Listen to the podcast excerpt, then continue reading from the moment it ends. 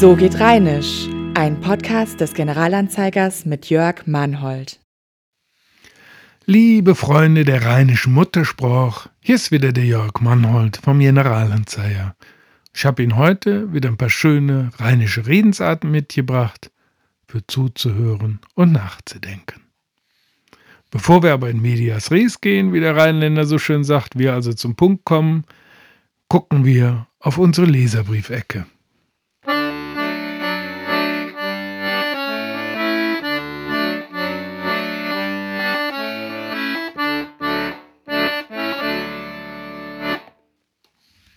Wir haben nämlich wieder einige Zuschriften bekommen. Die haben geschrieben an rheinisch.ga.de. Wenn Sie also Lust haben, sich zu melden, uns eine rheinische Redensart vorzuschlagen oder zu erzählen, was die rheinischen Redensarten für Sie bedeuten, wie Sie als Kind damit aufgewachsen sind, welche Erinnerungen Sie haben, schreiben Sie an rheinisch.ga.de.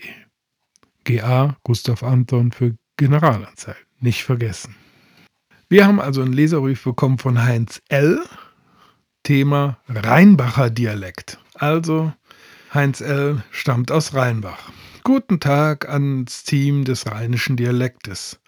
Als 1946 in Rheinbach geborener bin ich mit rheinischem Dialekt groß geworden. Gleichzeitig zu den oft mit eigenen Dialekten sprechenden Zugezogenen, die haben vor allem den Mohn ins Rheinland gebracht, verstand ich das Dialekt gut, spreche es ein wenig, bin aber im Großen und Ganzen schulisch, humanistisch, hochdeutsch erzogen worden. Großmutter lebte tagsüber bei den Töchtern, in Klammern Häuser gegenüber, 800 Meter von der eigenen Wohnung weg. Klammer zu, und so war ebenso täglich engster Kontakt bei den Fußwegen nach Hause und zur Kirche sehr lehrreich. Vielleicht sind die Formulierungen ja von Interesse. Hier stellt er zwei Formulierungen vor. Komm, es wird zick für die Kirsch. Komm, es wird Zeit für die Kirche, übersetzen wir mal, ne? Und ich bin nicht so flück. Das kann man sich vorstellen, wenn einer nicht so schnell ist. Ich bin nicht so schnell. Ich bin nicht so flück. Komm, es wird Zeit für die Kirche und ich bin nicht so flott.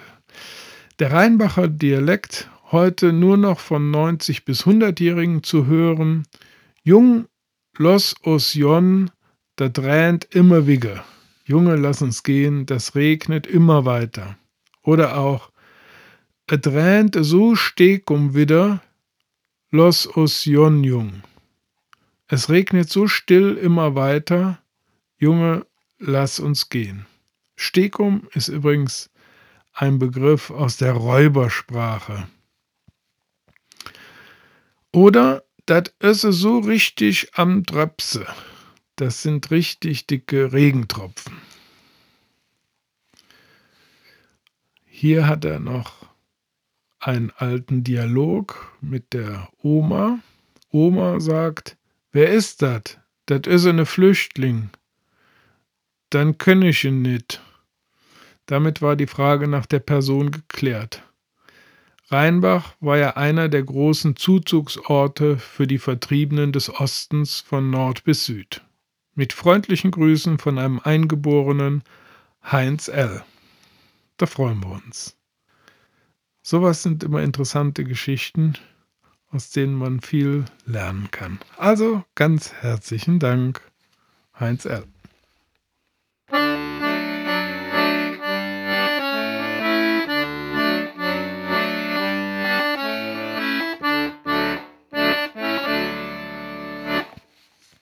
So, Achtung, jetzt haben wir hier wirklich eine schöne rheinische Redensart wieder, die ich auch vorher so noch nicht gehört habe, aber die ist uns zugeschickt worden.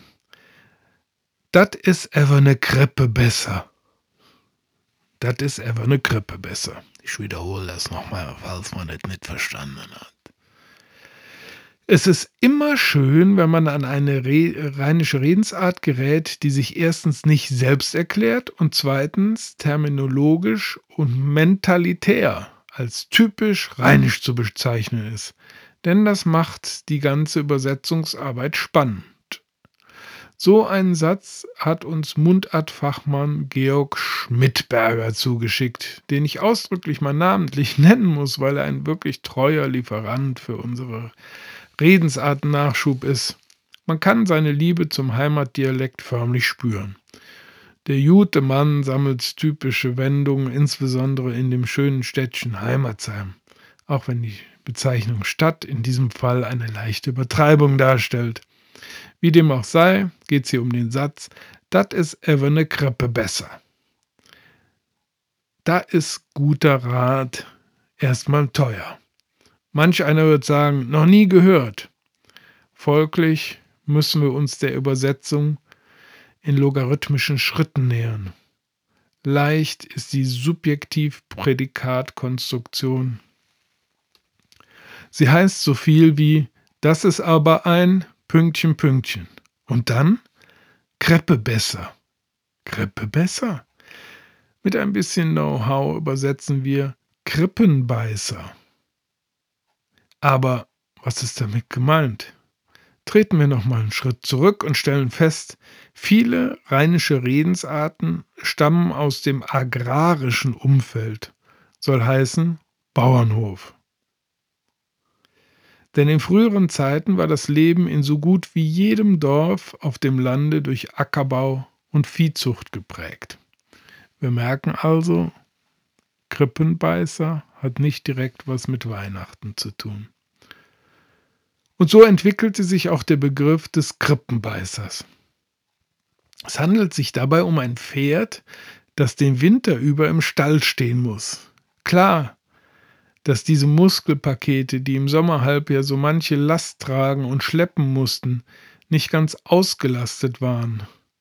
Wir wissen nicht, ob Pferden langweilig sein kann. Zu vermuten ist es allerdings, denn die Unpaarhufer, die in der kalten Jahreszeit über Monate im Stall stehen mussten und keinerlei Abwechslung hatten, bissen regelmäßig in ihre Futterkrippe. Und die Kräftigen unter ihnen hatten am Ende des Winters ihren Trog regelrecht kaputt gebissen. Selbst schuld. Dann gibt es halt auch kein Futter mehr. Aber das steht auf einem anderen Blatt. Was aber bedeutet das Übertragen auf einen Menschen, dem man sagt, du bist aber ein Krippenbeißer, du bist aber eine Krippe besser? Die Ansprache richtet sich an einen Typus Mensch, der ständig gefrustet wirkt. Von ihm geht eine Aura des Unglücks aus. Er fühlt sich unverstanden, benimmt sich entsprechend und fasst auch nicht ganz Fuß bei den Leuten. Es fehlt halt die Akzeptanz.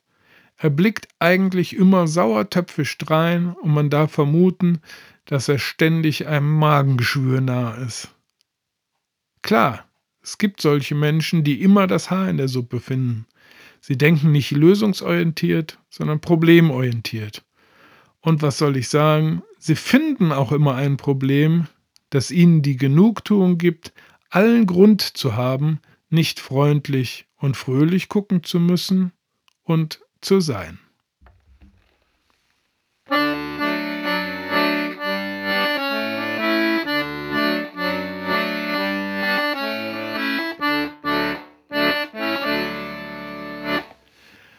Bin ja manchmal auf der Suche nach Antworten auf die Frage, warum hat eigentlich der Dialekt, das Platt, das Rheinische bei manchen Leuten so ein schlechtes Image?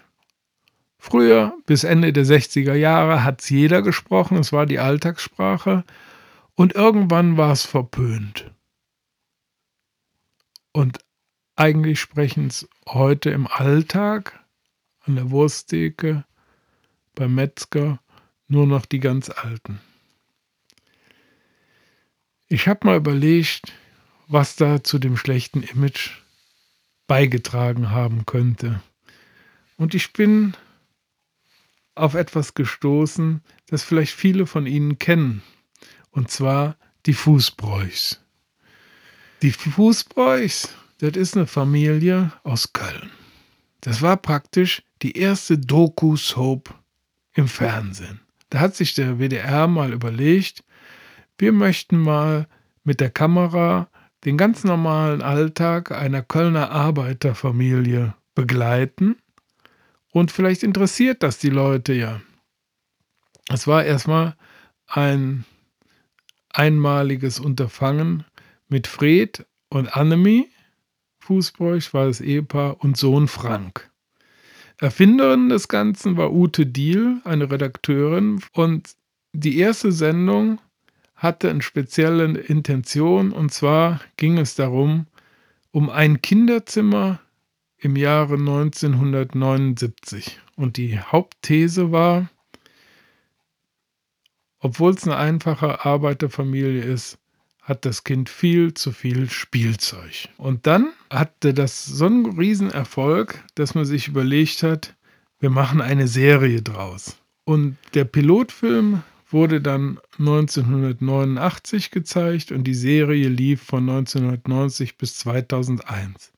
Insgesamt gab es 100 Folgen, a 30 Minuten in den zehn Jahren und man hat alle möglichen Alltagssituationen der Fußbräuchs erlebt. Wer es nicht gesehen hat, der Fred war ein Arbeiter, der hat bei Ford gearbeitet und hatte Mini-Pli-Haare. Und die Annemie hat bei der Stadt Köln gearbeitet. Die fuhr immer mit dem Auto zur Arbeit und hatte dann hinten im Kofferraum ihre Stöckelschüchen und hat dann, wenn sie angekommen ist, hat sie die Flachschuhe gegen die Stöckelschuhe ausgetauscht. Der Sohn Frank, den konnte man beim Großwerden beobachten. Der war später viel im Fitnessstudio unterwegs. Eine Folge von den Fußbräuchs fand ich besonders interessant und zwar die Fußbräuchs, allerdings ohne den Frank, nämlich Fred und Annemie, fahren übers Wochenende in die Eifel. Jetzt muss man wissen, wenn man von Köln in die Eifel fährt, gibt es eigentlich nur die A1. Die braucht man nur durchzufahren. Da kann an sich nichts passieren. Der Fred hat es aber geschafft, sich auf der Tour zwei oder dreimal zu verfahren obwohl er eigentlich nur hätte auf der Autobahn bleiben müssen. Das war schon sensationell. Und dann wurde der Fernsehzuschauer Zeuge, dass die Fußbräuchs anscheinend das erste Mal im Wald waren. Da gingen die spazieren im Eifelwald und die Annemie rief ängstlich aus: hier sind ja überall Nacktschnecken. Und der einzige Kommentar vom Fred war: ja, Annemie, wir sind im Wald. Der hatte anscheinend einen Wissensvorsprung, was die Ausstattung des Waldes angeht. Und man hat die Fußbräuchs dann in den verschiedenen Episoden auch bei verschiedenen Ausflügen begleiten dürfen. Unter anderem waren die auch in Paris. Oder wie der Fred sagt, in Paris. Und da sind die da am Eiffelturm vorbei und am Louvre und am Sacré-Cœur und haben da eine Rundtour gemacht. Und am Ende sagte Fred, Paris ist auch nicht anders wie in Köln. Da bin ich echt vom Stuhl gefallen. Paris ist auch nicht anders wie in Köln.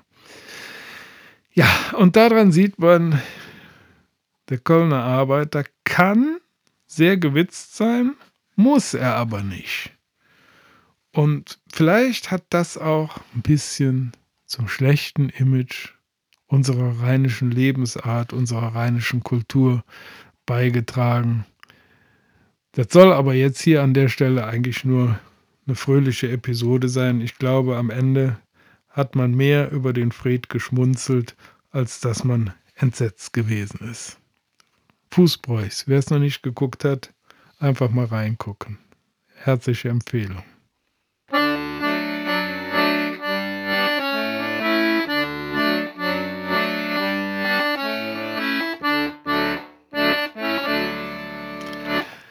Eine der schönsten Redensarten, die es so gibt, weil sie so viel Herzenswärme verbreitet, ist der Löw Wattelüsch.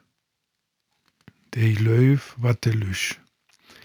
Diese rheinische Redensart hat es in sich. Sie kratzt hart am Wesen des Menschen. Ja, man könnte sagen, wir haben es hier mit einer anthropologischen Konstante zu tun.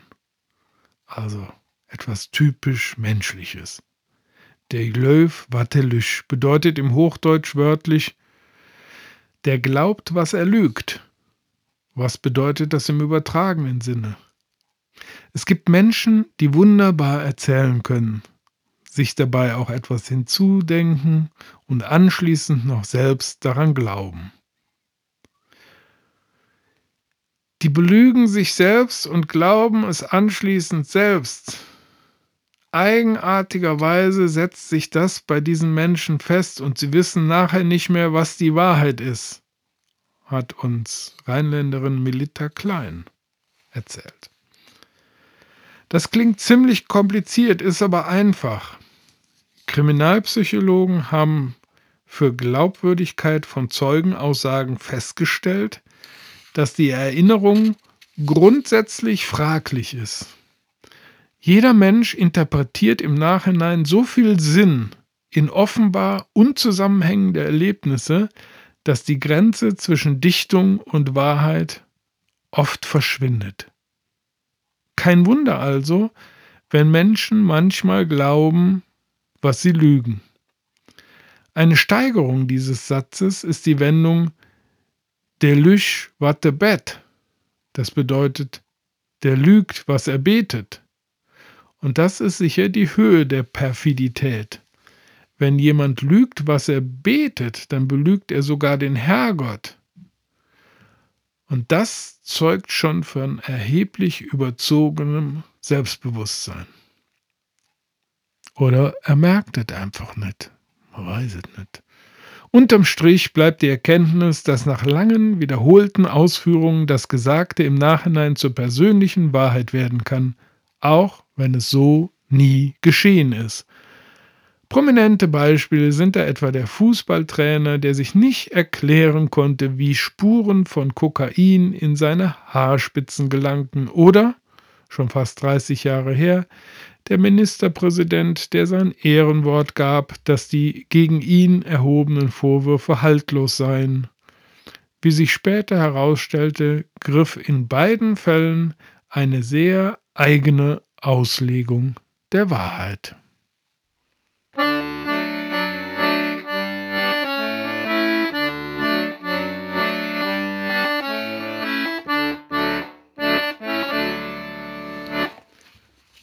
Wir sind bei unserer Rezeptecke angelangt und ich habe heute was rausgesucht aus dem Buch Kölsche Rezepte aus der Edition Kolonia.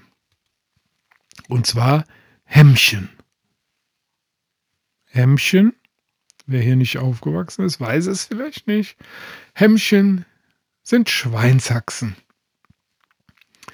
Wir haben hier ein leckeres Rezept für vier Personen. Da brauchen wir vier Hemmchen, also vier Schweinshaxen, zwei Zwiebeln, ein Lorbeerblatt, ein Teelöffel Pfefferkörner und scharfen Senf die Hämmchen gründlich waschen, die Zwiebeln schälen, in einem großen Topf ausreichend Wasser zum Kochen bringen, das Fleisch mit den Zwiebeln und den Gewürzen in das kochende Wasser geben und bei mittlerer Hitze etwa 75 Minuten köcheln lassen. Das ist lang. 75 Minuten ist lang. Aber auch nicht zu lang. Man muss halt vorbereitet sein. Man muss wissen, wann man Hunger kriegt. Kann ja manchmal plötzlich kommen. Die Hämmchen aus dem Sud heben, auf eine Fleischplatte setzen und mit scharfem Messer servieren. Hämmchen, Schweinsachse, werden mit Sauerkraut, Sure Kappes, mit Kartoffelpüree serviert und setzen einen guten Appetit voraus. Ansonsten sind diese großen Portionen nicht zu schaffen. Für den normalen Hunger berechnen sie pro Person eine halbe Haxe. Und ich meine, wir sind ja in Zeiten von Lean Cuisine und Diätwahn. Würde man schon sagen, eine halbe Haxe reicht, ne? Halbes Hemmchen. Guten Appetit.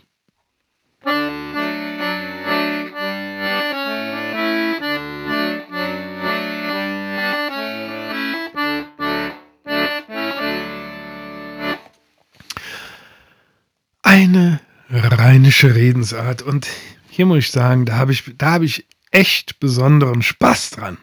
Weil, ach, was soll ich vorher sagen? Ach, nee, ich weiß nicht.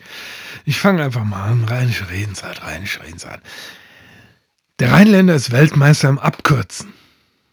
Er ist ein Virtuose der Skizze. Den Höhepunkt der sprachlichen Verknappung nehmen wir uns in dieser rheinischen Redewendung vor. Und die heißt un muss immer wieder. Es ist jetzt sehr komprimiert, deswegen wiederhole ich es nochmal. Un muss immer wieder. Genau genommen ist das gar keine Redensart, sondern ein ganzer Dialog. Er kann in sich abgeschlossen sein und erfordert im Zweifel kein einziges weiteres Wort. Übersetzt ins Hochdeutsche klingt das so. Und muss immer weiter. Freilich ist das Ganze ein bisschen aus dem Zusammenhang gerissen und man muss den Versuchsaufbau kennen, um zu ergründen, worüber da gesprochen wird. Die Situation, in der dieses kürzeste aller kurzen Gespräche vorkommen kann, könnte also folgendermaßen sein. Zwei Bekannte treffen sich beim Bäcker. Der eine fragt um, der andere sagt muss, immer wieder. Oder immer weiter.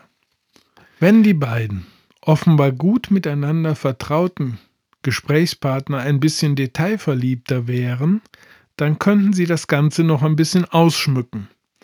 Dann lautete der Dialog vielleicht so. Und? Wie geht es dir?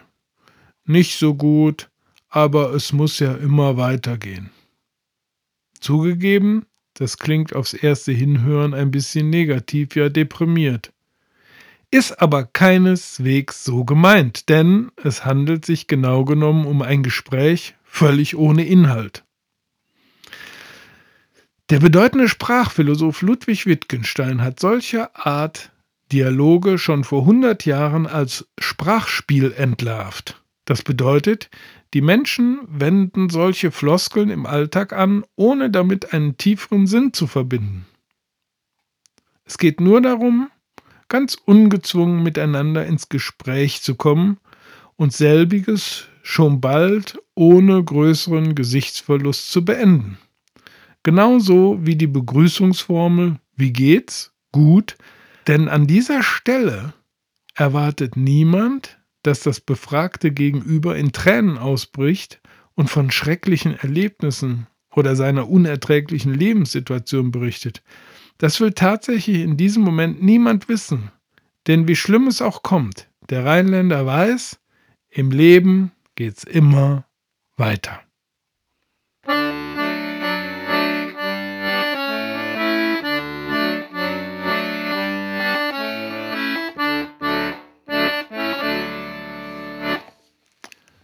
So ist das mit dem Leben.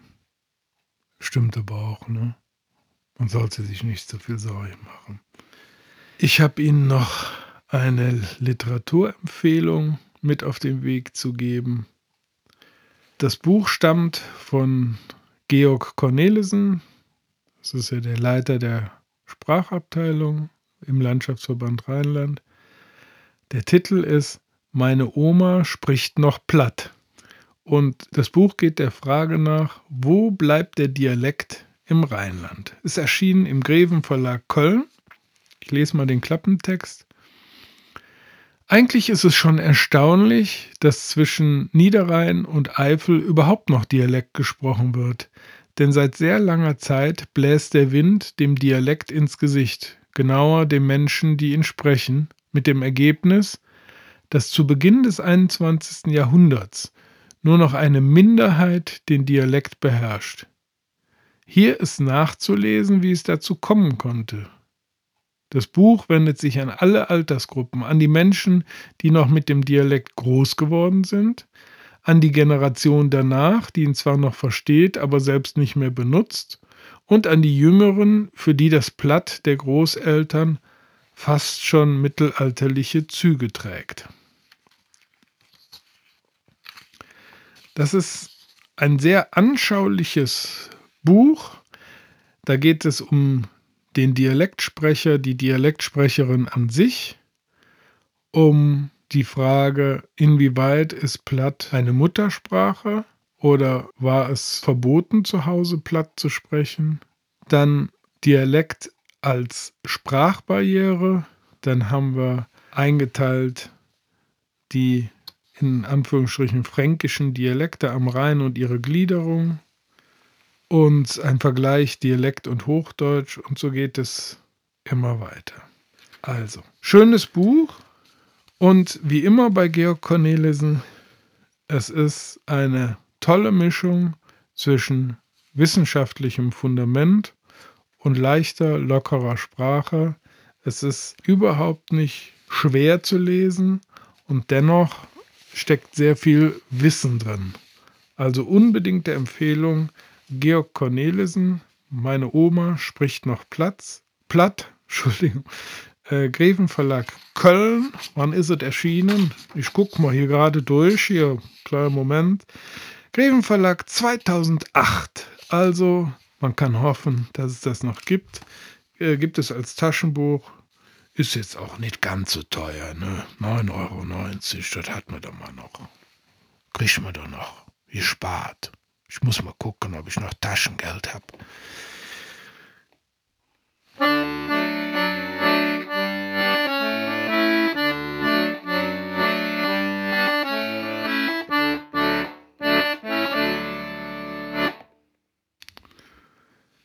So, das soll es für heute gewesen sein.